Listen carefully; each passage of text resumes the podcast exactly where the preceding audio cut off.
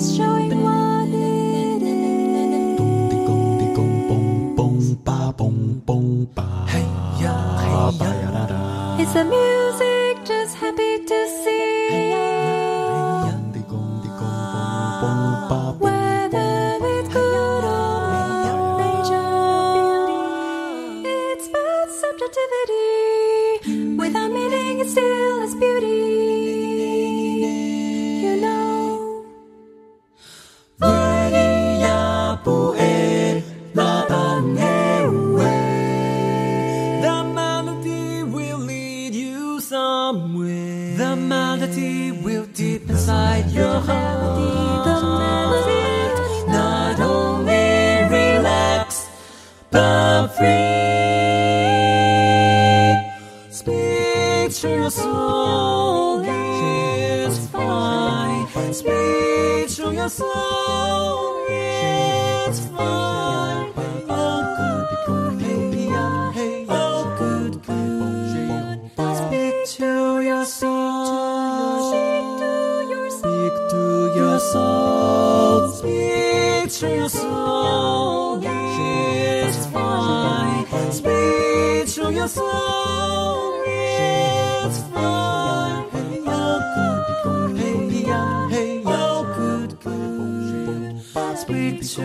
universal.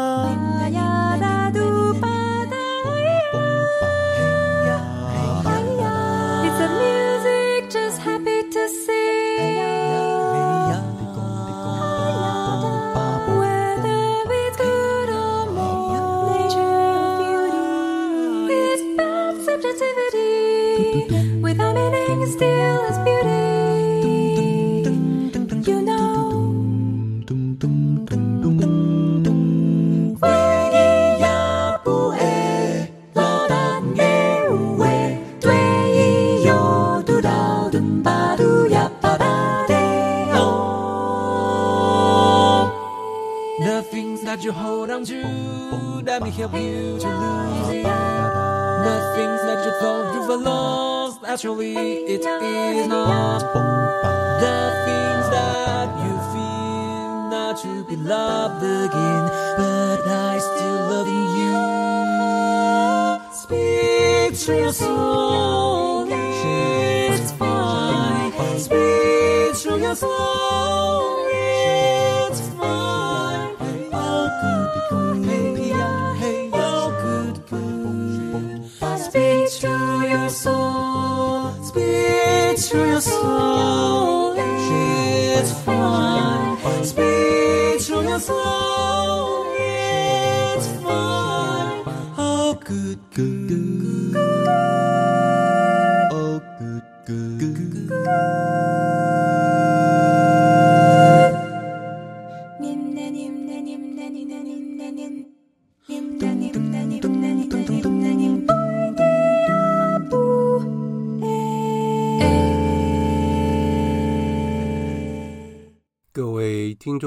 大家好，欢迎各位再度来到多明我的家，我是多明我。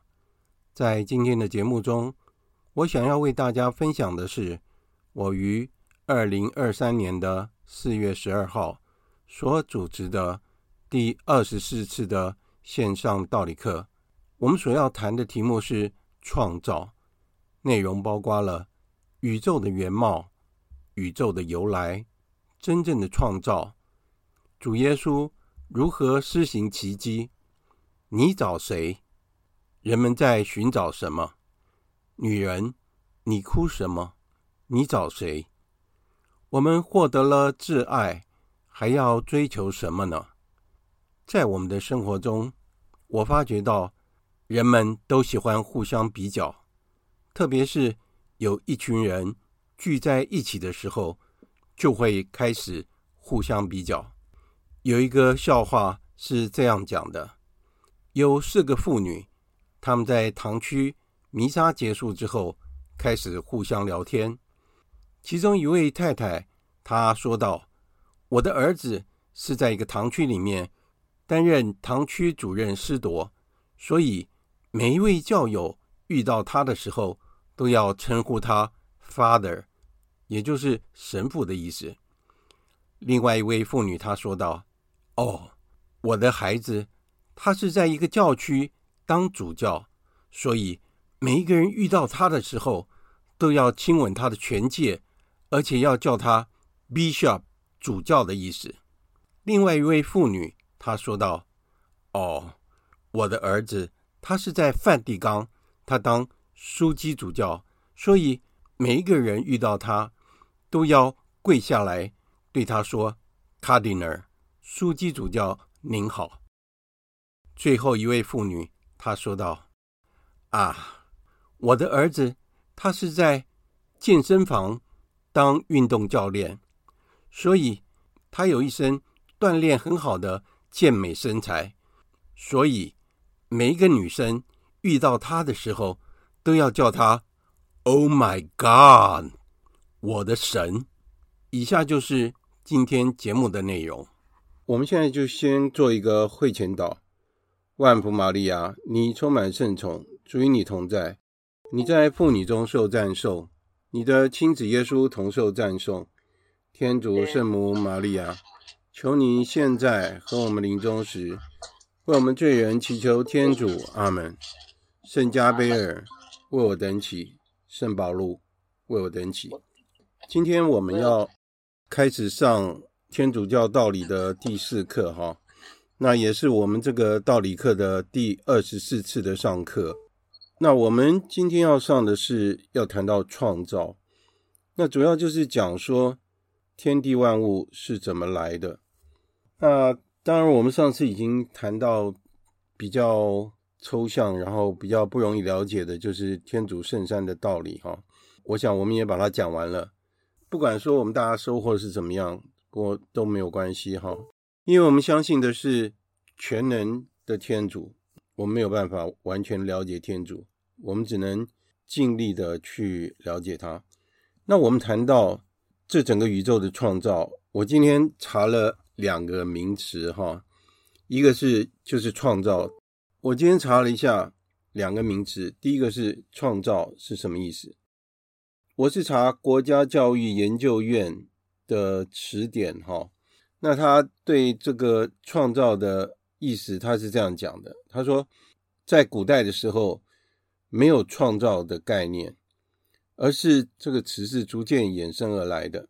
那有的时候它是跟那个我们的想象力还有灵感是混合在一起的。事实上，他这边讲到就跟创作是有相关联。那事实上谈到创造这件事情的时候，他也特别讲到我们今天要讨论的一个问题，就是。有时候是指无中生有这个能力，他又在解释说，后来又跟想象力会有类似。其实，如果跟想象力跟灵感类似的话，其实就已经谈到那个创作那一部分了。那我们再来看一看创作的解释是什么。那我是查那个 Google 啊，我问 Google 老师创作的意思是什么？他说，创作的意思是指是跟我们人的。内心的思想、情感，我们用语言，或是用文字的符号，或是用绘画，或是用声音，或是用影像，或是用肢体语言来表达我们的思想，或者是说表达我们的创作力，这叫做个别独具之创意的表现啊！创意对我们来讲是很珍贵的，特别是在我们的工作上，例如说从事那个设计工作，例如说我们建筑设计，啊，不管是平面设计、广告设计，或是室内设计，只要牵涉到跟设计有关系的，几乎都是爆肝的一个工作，或者是说要非常花脑力，对不对？因为创作是很不简单的，因为创作是从无中生有。当然，我们知道我们在受设计的训练的时候，我们必须要先学习那些大师的作品。例如说，不管你写作一样，我们也要去看那些。大师的作品啊，哈，他们的文学上面的创作，从他们的灵感，慢慢的，我们慢慢的去研究，也会变成我们自己的灵感。例如说，我们在建筑，我们就很重要的，我们要去学中国的建筑史，还要去学西洋的建筑史，我们还要学各个时代，不管是古代或者现代那些大师的作品。那我们再由建筑怎么样演进过来的，然后。学习不同的语汇，然后变成我们自己创作的一个灵感哦，这是创作的灵感的由来，也是需要学习的。那不管怎么样，我们刚刚谈的那两部分，都是我们必须要依赖其他的东西，然后让我们学习，然后才会变成我们自己的灵感或是创作。所以这个跟我们要谈的宇宙的由来是不一样的。好，当我们在谈到宇宙的由来的时候，不管是各个宗教或是各个学派，他们都有不同的讲法啊。特别是对宇宙的由来，还有生命的开始到底是怎么来的，每一个宗教还有学派，他们有不同的讲法。例如说，在中国的古代，我们认为这个宇宙的由来是盘古开天，还有女娲造人。他这边也讲到说。女娲是按照她的形象来造人啊，跟创世纪有一点类似。也有说法是说，这整个宇宙是从混沌的情况，然后到了某个临界点，嘣，突然就出现整个宇宙啊。那有一种说法就是，宇宙之间有很多的星球哈，那星球之间刚开始的时候互相碰撞，然后就是这个碰撞的结果产生了许多的银河系，这都是一些推论。那到了现代，我们所听到的就是宇宙的开始是来自于一个大爆炸。我们曾经也讲到过 Big Bang 啊，宇宙到了一定的时间，突然发生大爆炸，产生整个宇宙。当然说法有很多，有的听起来是似是而非，那有的时候又莫衷一是。到底是哪个是真的说法，我们很难讲，没有人说一定是怎么样。那这些理论呢，大部分都是用我们自己用理智去推演，不管是用数学、物理，好去推演这个理论，然后再用我们自己的逻辑思考，啊，用我们的理智去想出这样的一个理论。就像大爆炸的理论，也可以用数学的方式去计算出大爆炸发生的时间。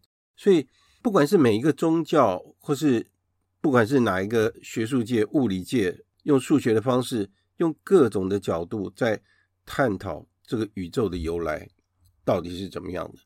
那宇宙的由来，这也是真理的一个部分，对不对？那当然，真理的部分，每一个学派都可以去讨论，到底哪一个是真的，这个才是重要。所以，我们谈到真理的时候，我们说真理的本身它是唯一性的，真的就是唯一的。而且真理有排他性，就是它是唯一的真理，它不是混淆的，它是单纯的。因为我们现在来谈创造，我是觉得是很好时机。我们对天主有概念了，我们对天主圣三也有概念了，对不对？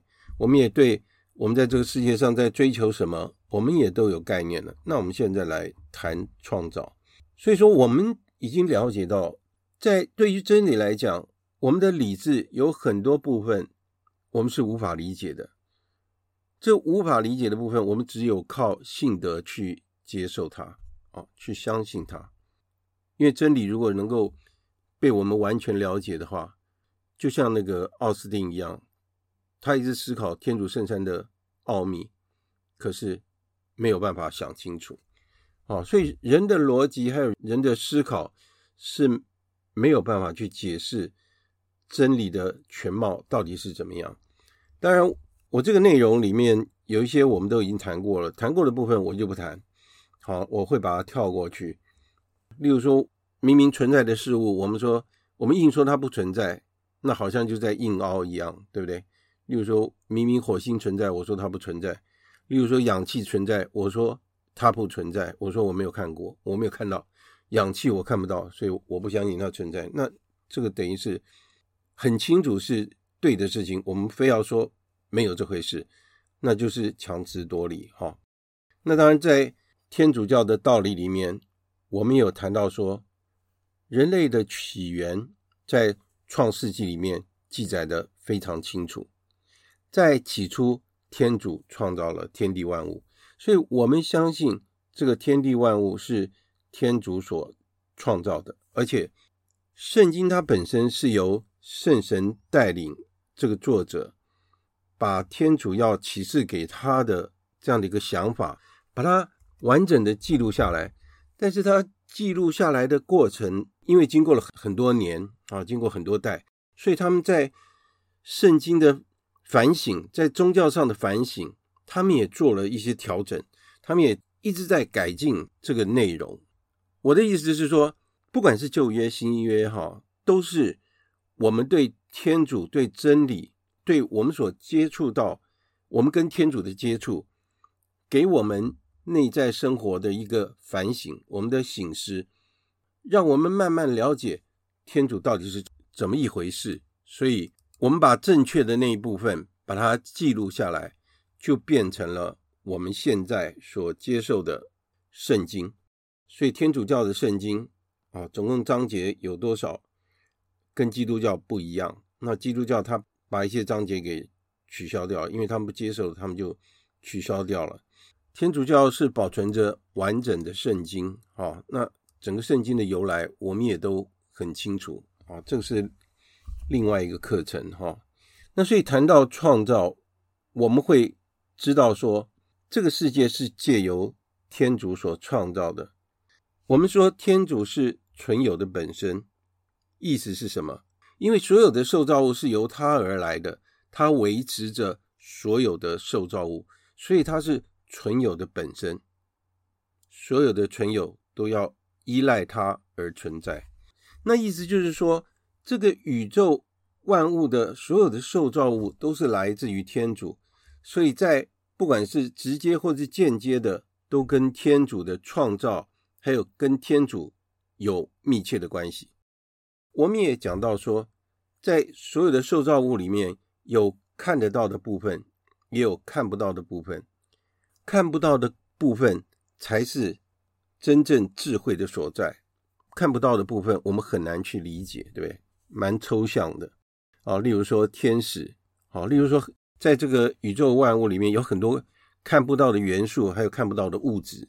例如说，化学元素、质子、电子、中子，我们看不到，但是啊，所有的物体啊，不管是空气、水，或是任何受造物，都是跟这些元素有关系。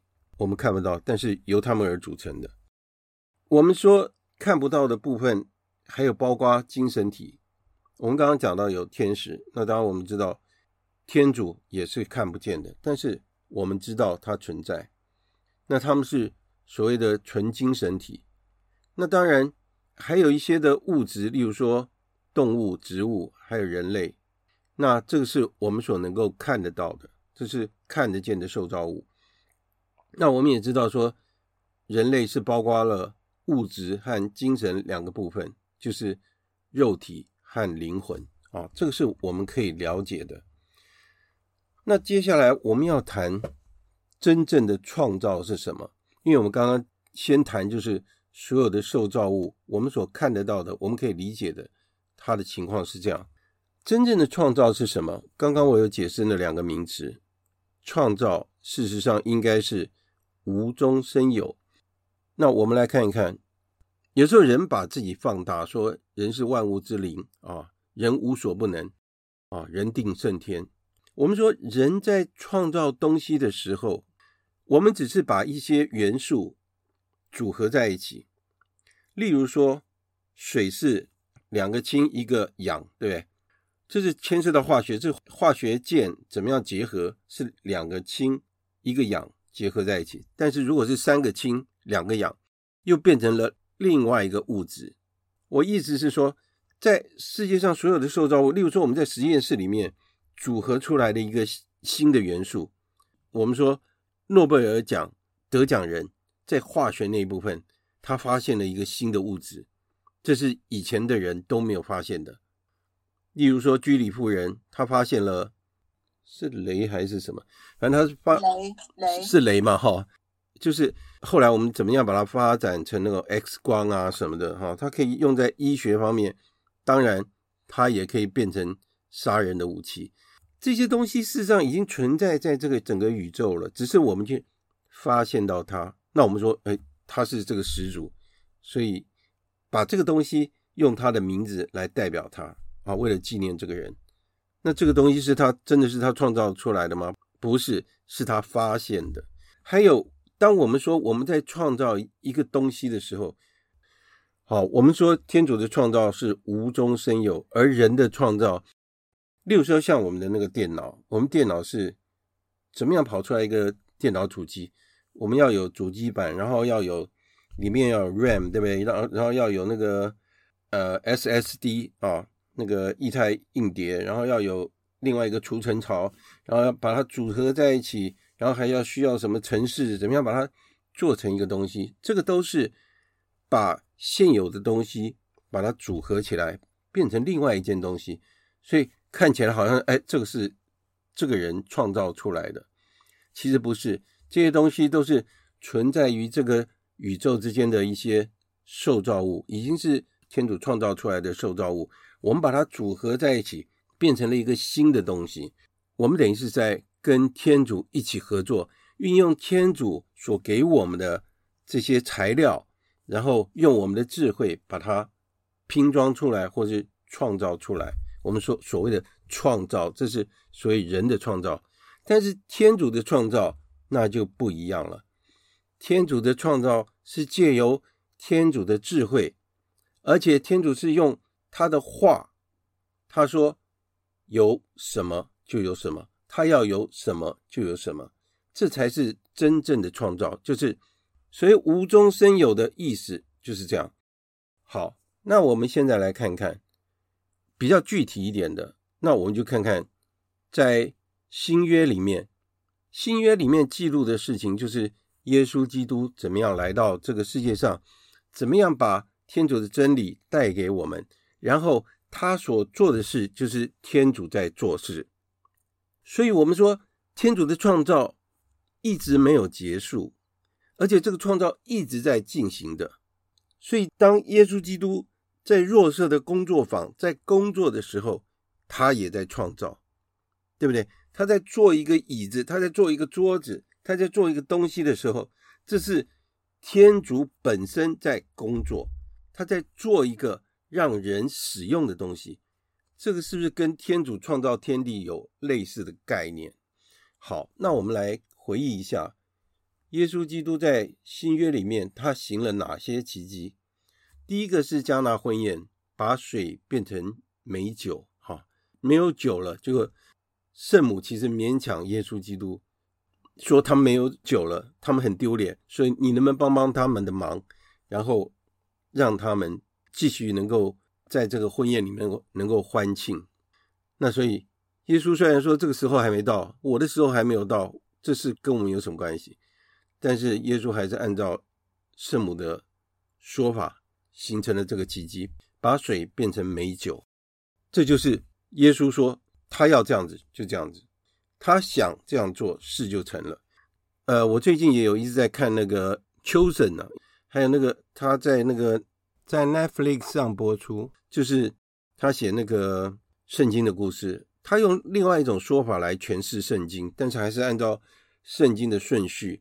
他想象当时耶稣在那个时代发生的情景，我觉得蛮生活化的。大家有机会可以看一看。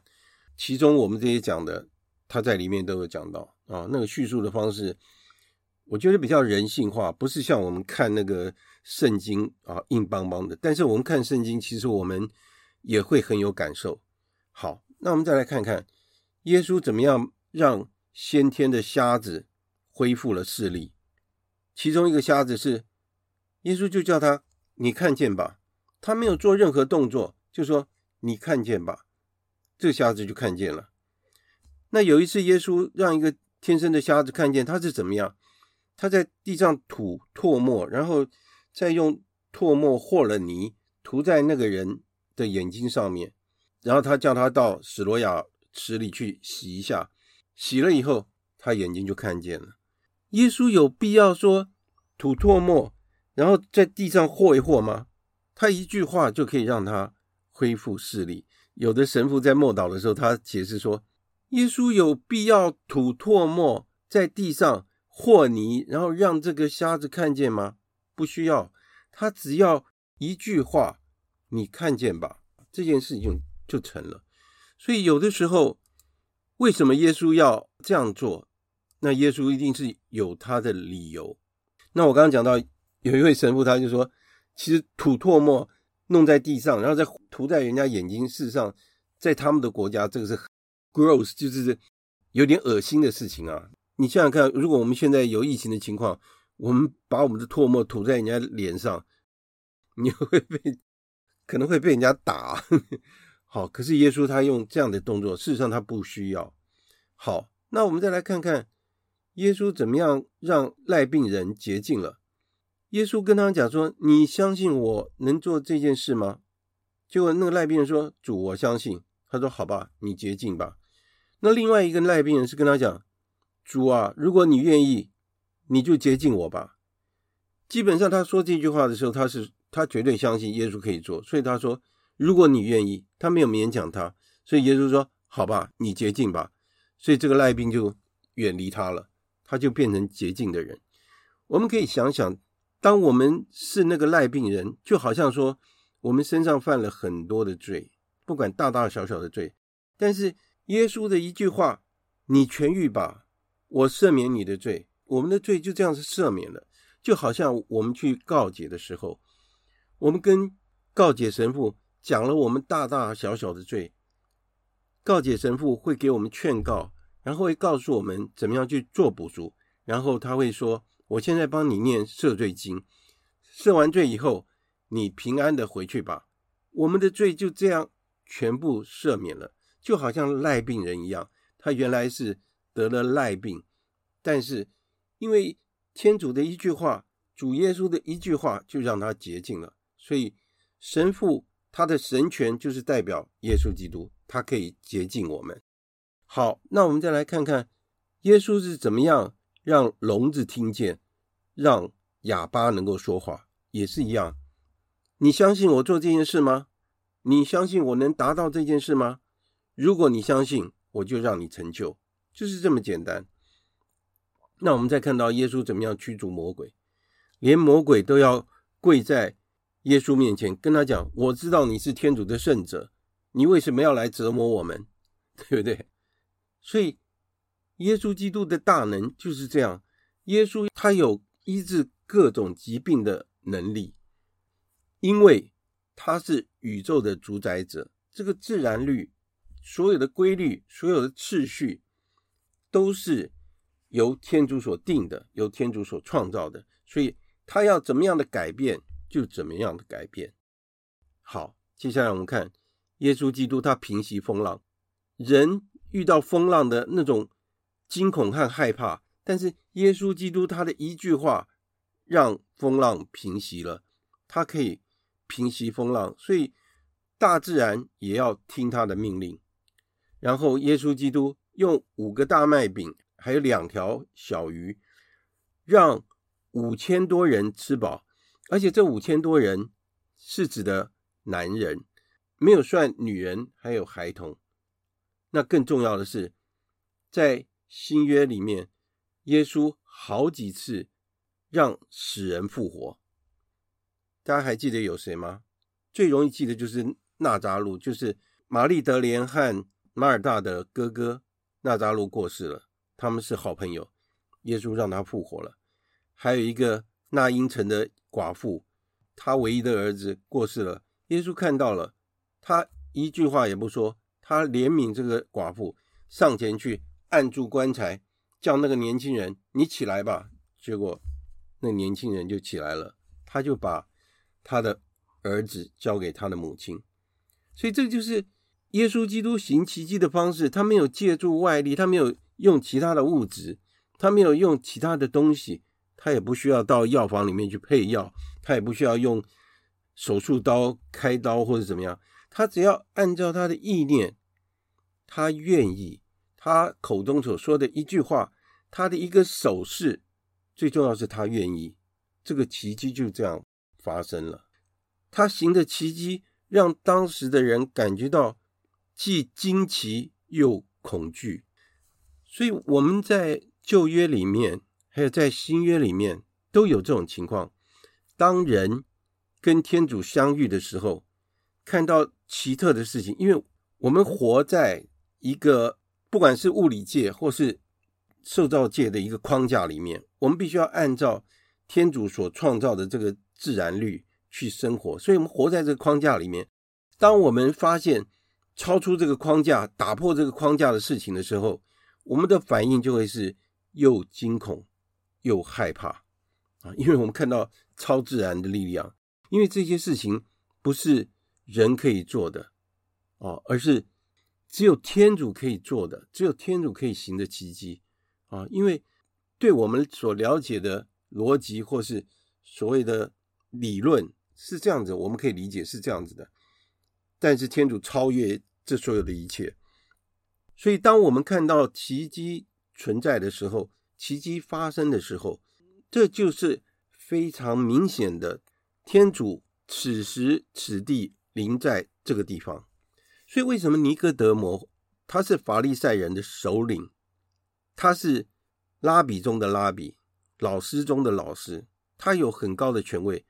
但是他看到耶稣所行的奇迹，他不敢去公开的承认耶稣基督是主。如果大家有机会去看我刚刚讲那个 Netflix 里面的那个影集，他其中就演到尼哥德摩怎么样拜托中徒们让他能够跟耶稣碰面，因为在他那个社会里面，尼哥德摩的地位是非常高的，所以所有的人都尊敬他，尊崇他为大师。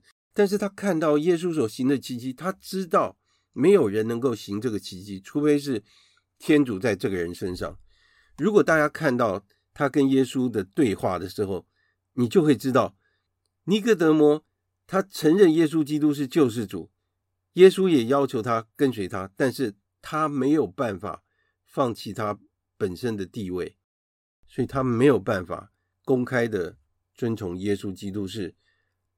他的师傅，他没有办法直接的跟随他，但是在耶稣受难的时候，他帮耶稣把他的尸体卸下来，然后交给他的母亲圣母玛利亚。所以基本上尼哥德摩还是耶稣基督的门徒，我们可以这样讲。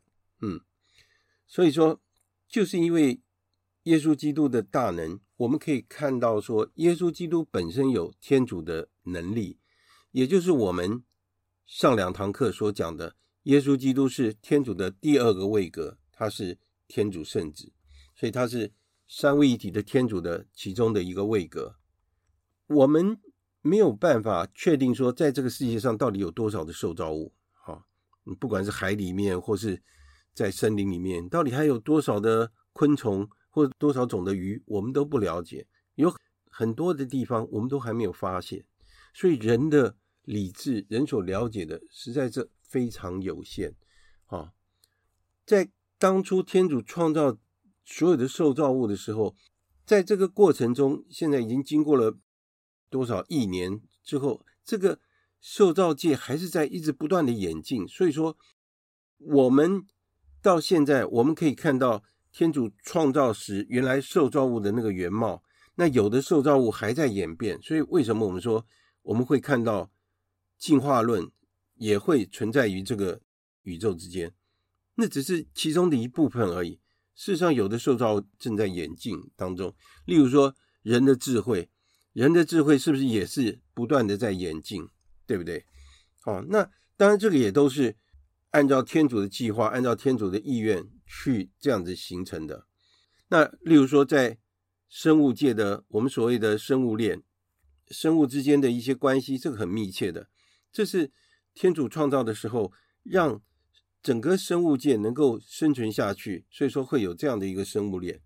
当然，我们在讲说，人一直不断的用人的逻辑在解释天主，或是解释这个宇宙之间的存在，那当然就出现了一些理论，例如说唯物论、无神论，还有进化论。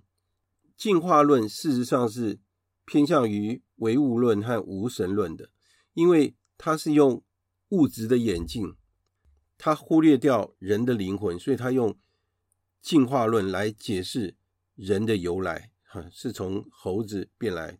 曾经我也讲过，就说如果真的我们是猴子变来的，我们不应该把猴子关在动物园里面，因为他们是我们的兄弟姐妹，我们应该要好好的爱他们。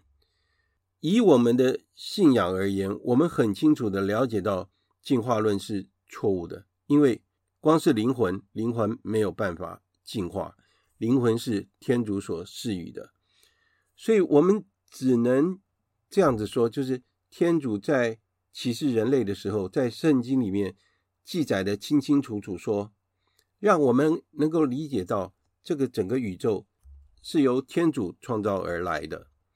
我先在这边先停一下。我先停一下，因为上次我们要讨论，我们没有讨论到，因为这一篇哈有很多的内容，总共一万五千字啊，所以我们可以慢慢的讲。我先在这边先停一下，顺便谈一下，就是上次我们谈的那个三位一体的问题，大家有没有什么问题？有没有人有问题想要提一下的？明云姐是不是在？我在啊。你有没有什么问题要跟我们讨论的呢？任何问题都可以，因为上次我留的时间太少了。上一次我没有参加到。哦，没有关系。我有听你的那个呃节目。是。然后呃，我是觉得就是听了两堂课的三位一体以后啊，嗯，我就是诚如你所说的，就像在那个乳香的烟里面一样，越来越不清楚了。对。对，所以，嗯，那个后来我就，嗯，选择了就是，嗯，相信就好。对啊，明智啊，这是明 明智的选择。对啊，真的。因为就是呃，各种说法很多，对啊，三位一体的说法。那但是，就是感觉起来，呃，并没有一个呃一。一致的说法的时候，就会觉得越听越灰。没有错，没错。对，都接受，都相信。没错。呃，就听就好。相信就好，对不对？信德还是很重要，对不对？对呀、啊，反正他不管怎么样，都是在我们的心里，在我们的身边，在我们的这个任何地方，就是对。就是不管它是什么样子的形态，什么样子的位格，反正就是我们有需要的时候，它都一定会在旁边。这样。对，对对对，重要是我们能够体验到天主的临在，而且我们很清楚，我们跟天主之间有很亲密的关系，因为我们是天主的儿女，对不对？所以我们跟天主有很亲密的关系，这已经足够了哈。我我们那些理论其实也不需要了解太多，也没有什么必要，我觉得。对，那个。我有一个那个上次我也有去听那个金泽富的那个对对对对弥撒的那个，是是是，我觉得就是在领完圣体之后的那个谢圣体，对不对？祷告，嗯，真的就是跟那个天使之间的关系，在那一刻真的会让人家感觉到非常的，没错。那您提到这个，我就要提一件事情，大家有没有发现？我最近翻译出来一一个。就是弥撒后的爱与感恩那篇文章，我觉得非常的好，而且是非常的深入。那个是白孟德神父他亲自写的，他是参考了圣亚方索他的著作，然后他写出来七天，从礼拜天到礼拜六，每一天，因为我们有每天望弥撒的习惯，就是说我们每天望完弥撒，我们应该怎么感恩？有的时候我们感恩，我们不知道要讲什么。那我们可以借由那那篇文章，我现在也在用哈。每一天我读一小部分，一短短短的小部分，大概十分钟。因为我们有习惯，就是在领完圣体以后，因为在那个时候，耶稣基督已经临在我们的身体里面，那我们跟耶稣基督是整个结合在一起。我们用那个祷文来做十分钟的感谢啊，这是主业团的习惯。我们做十分钟的感谢，我们可以用那个祷文。来做感恩啊，这就是我们的十分钟的感恩时刻。我很推荐那个文章啊，因为我现在的那个部落格我已经改到那个皮克邦啊，因为那原来的那个随意窝啊，它八月底就要结束了，所以我我只好搬家。那个祷文非常好啊，希望大家能够看。好，那我现在问一下那个应先生。好，那要不然我先问那个凤琼姐好了。凤琼姐有在吗？可是那个谁，那个老师啊，是我我我真的忘记了，啊、忘记了上上一次的那个是那个这个关键处，还有该该要表达什么，我现在也忘记了。没关系，其实讲今天的内容都可以，因为上次我们讨论时间很短，我想说趁这个机会，哦，我们讨论任何问题都可以，不见得一定要讨论三位一体，三位一体是非常的抽象。你有没有什么心得想要跟我们分享的？哦，那我稍那等一下好不好？好，没问题。那我先我先问下一位好吗？我先问下一位哈。好，谢谢。那那个呃，应先在吗？在。应先，你你有没有什么要跟我？我也是跟那个刚刚明明姐一样的情形，就是我也听了有点迷糊，最后我还是选择相信。对 对对，这是最最好的抉择。对，那其实其实我在嗯上个月，我自己又发生了一个身体上的昏倒的事情啊，怎么回事？那体验了就是说，我这次昏倒就就是其实是我没有在那一时间去祈求天主哦，我就呃紧张了，自己吓自己哦，是呃最后那个。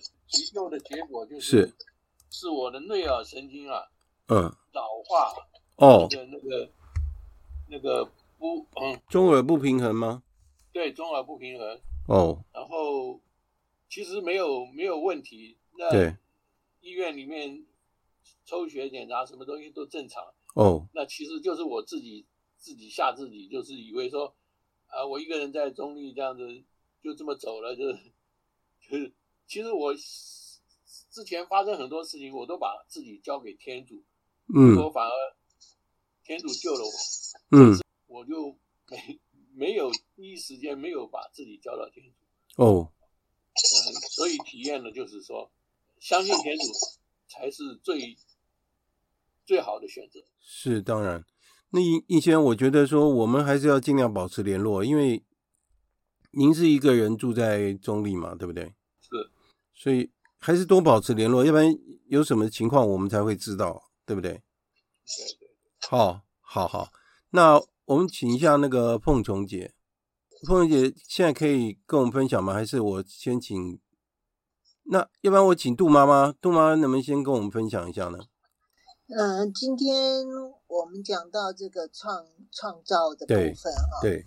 那整体的看来哈，就是创世纪。嗯天主创造这个世这个宇宙和世界，是。那么也提到说，耶稣有大能哈，他行了很多的奇迹。对、嗯、啊，那因为天主耶稣他们是宇宙定律的创造者，所以这些嗯事情啊，以一个这样位位格的人来讲是简单不过，当然不过。对。可是对于啊，我们这些有限的受造物，对对，我们的我们的思想理智，对，思考理智，还有我们受的教育，科学的教育，会会让很多的外教人哈，嗯，就是无法理解，是不是？这些是他们跨越不过的一没错一条大河。对，所以我觉得这个奇迹和创创创世纪哈，对，是很多外教人选择不读圣经。不，进入教会的一个原因，好像神话，对不对？对，因为在我年轻的时候，我也会很纳闷这些事。对，但是因为我的我们家一百年来都是天主教的教徒，所以我是用理智去相信。对，哈，再加上家族的情感，父母领我受教。对，啊。所以我是用理智和情感去信的，没错。但是这个并不是真正的信德。嗯。一直到我就是说用理智情感去相信，嗯、选择这一条路久了以后，你多祈祷，嗯、就会感觉自己跟天主。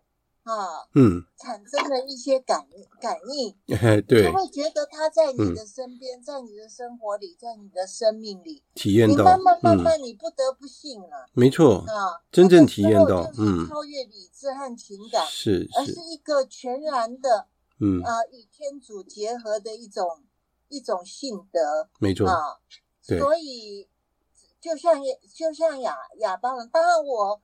我们没有做得很好，很多的先圣先贤，像亚巴郎献出他的儿子，我觉得那就是全然跟天主结合的一种性德。对啊，这是超越感情和理智，对，是跟天主合为一体的。没错，这是我们想要追求的最高的一个境界。所以对我来讲，嗯嗯，我我慢慢感受到，就是说。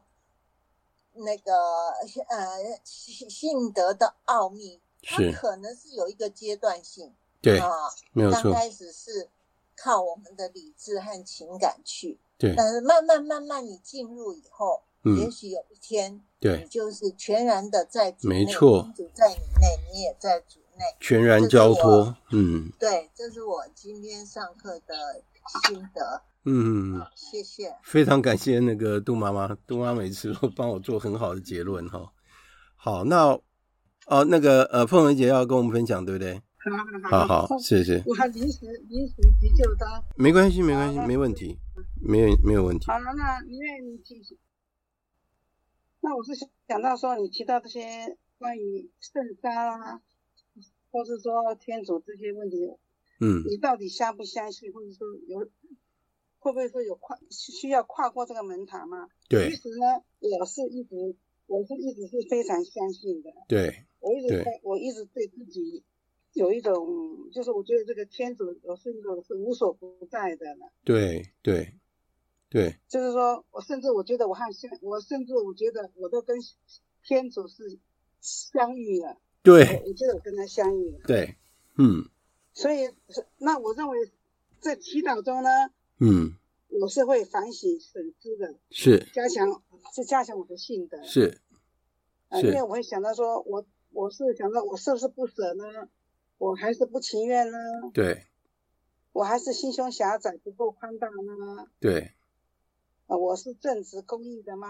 对，所以我都我都必须要要切切的警醒醒悟了。没错，没错，我也是希望说那个天主那个帮助我，对，在悔改中呢。能够恳切透彻的反省检讨，是，把我的过犯降到降降到最低，是是。那回到天主的旨意，是，而与天主和好，是是。虽然说我的罪不是很大，对，可是我我对我的疏忽，我的不重视，是。我觉得就像说，人家说星星之火可以燎原啊，没错，一发不可收拾，对不对？没错。所以违背了天主，没错。远离了天主，没错。那就是不可饶恕，是是，所以必须要修正，没错，尽快和天主和好。感谢凤琼姐，您您的反省很深刻哈，所以非常感谢。那我们请一下那个金国兄，啊，是金国兄，大家能够那么热烈来分享，其实真的很好的，对对对，可以增加你老师的呃一个好像了解，然后走向那个课程的走向。是是是，我我是我不晓得啦，我我可能比较，其实还有一个很大的重点哦。是，呃，刚才几位弟兄姐妹讲的，嗯，他们好像没有在讲，嗯、我我不晓得是不是应该讲，呃，因为英文呢，它 enjoy 哈，enjoy，我们要想我们天主的。对天主的信的信望爱，嗯嗯，我们是享受哎，我们不要去，好像当然你这个道理课是对。我们有引导的一种对天主接近的一个管道，对。但是我希望大家真的单纯一点，对，能够享受天主对我的我们的爱，因为呃，我我我本来我以前不懂哎，对，后来我们包神父一直在。在我旁边就说：“你知道天主是爱，但是爱有天主的爱有多宽多深吗？我们不知道。哦，原来是这样子的。嗯，所以我们对我们的信仰哦，对，希望大家用享受的一种概念。对，不是说谁懂得多，或者谁早进来，没错，或者谁晚进来成为他的儿女，没错。所以。”这一点是希望大家能够是呃快乐的、喜乐的，没错，享受没错。我们天是，尤其是我们耶稣基督的对我们的爱，没错。简单讲这样子，非常感谢金国兄。那最后我想跟大家分享，就是我昨天才写出来一篇文章。那这篇文章是跟那个昨天的福音是有关系，我跟大家分享一下。题目是你找谁？那我刚开始我就在讲，就是说，当个婴儿出生的时候，他对妈妈的味道是非常的熟悉的，对不对？他知道妈妈会给他所有他需要的一切，而且婴儿随时都在寻找他的妈妈，因为妈妈可以给他安慰，妈妈会拥抱他，妈妈会哺育他，妈妈会亲吻他。那只要妈妈不在他身边的时候，他就失去了安全感。他就会嚎啕大哭，一直等到妈妈再回到他的身边的时候，他才会安静下来。那当我们慢慢长大了以后，我们就会开始寻找友谊，我们想要去寻找一些志同道合的朋友，那甚至于我们会去想要追求异性朋友，或是说属于我们自己的感情。那只要我们能够跟好朋友在一起的时候，天南地北无话不谈，对不对？什么都谈。啊，那要是我们遇到了，特别是心仪的异异性朋友的时候，我们只要在两个人的世界里面 enjoy 享受时光，那就是最美好的一件事情。如果说我们在恋爱的时候，我们失去了所爱的对象，就好像这个世界崩溃了一样，那我们的生活就失去了意义。除非一直等到我们要找到一另外一份真正的爱，才会让我们。如饥似渴的心能够平息下来之后，我们慢慢成长。我们进入职场的时候，我们开始追求金钱、享受、权力和声望，这样就变成我们追逐的所有的一切。我们觉得这个是我们不可或缺的。那如果没有这些，我们就了无生趣，或者失去了我们生活的方向。那一直到我们退休的时候，等于是我们的生命的另外一个开始。而且在这个时间里面，好像时间被我们所任意支配，我们有多出来的时间。但是问题，时间是有限的，时间是有尽头的。若是在生命的结束的时候，我们还不知道我们到底在追求什么的时候，那在那个时间点，我们真的要痛哭一场，而且在那个时候为时已晚。我为什么会写这个？因为。我们昨天读到的是玛利亚马达勒纳跟耶稣基督的关系。第二个主题是女人，你哭什么？你找谁？耶稣基督在去世的第三天清晨，天还没有亮，玛利亚马达勒纳就来到埋葬耶稣的坟墓。他到了坟墓的门口，事实上，他到了坟墓的那个门口，那个石头很大，他根本没有办法推开那块石头。但是他还是去照样的去看耶稣，但是他到了那个门口，发现那个大石头被推开来了，而且坟墓里面耶稣的尸体不见了。这个时候，他开始大哭起来，他痛哭失声。他为什么哭？他到底失去了什么？就跟我刚刚前面讲的，我们到底在追求什么？我们失去了什么？那之后，主耶稣显现给他，对他说：“女人，你哭什么？你找谁？”玛利亚玛达勒纳，她为什么要哭呢？因为她失去了她的挚爱，她很爱耶稣基督。所以在我们生命的过程里面，我们是不是有同样的经验？因为当我们失去了我们迫切要追求的人事物的时候，我们会痛不欲生，我们会悲伤哭泣。但是，在这个世俗之间的人事物，真的是我们所要的一切吗？玛利亚玛德勒纳以为耶稣是园丁，所以他对主耶稣说：“先生，若是你把他搬走了，请告诉我，你把他放在哪里，我去把他取回来。”当玛利亚玛达勒纳她处于极度的悲伤的时候，她没有注视耶稣基督，她不知道。站在他面前的就是耶稣基督，所以到底是他没有注视耶稣基督，还是耶稣基督复活的容貌改变了呢？同样的，在我们处于悲伤、处于低潮，或是在我们犯罪的情况之下，我们的情绪一样蒙蔽了我们自己的双眼，所以我们认不出耶稣基督来，我们也没有看清楚耶稣基督已经为我们准备了一切。那之后。主耶稣以玛利亚玛德勒那熟悉的声音对他说：“玛利亚。”他听到这个声音，他就转头用希伯来文对耶稣说：“拉布尼。”意思就是师傅的意思。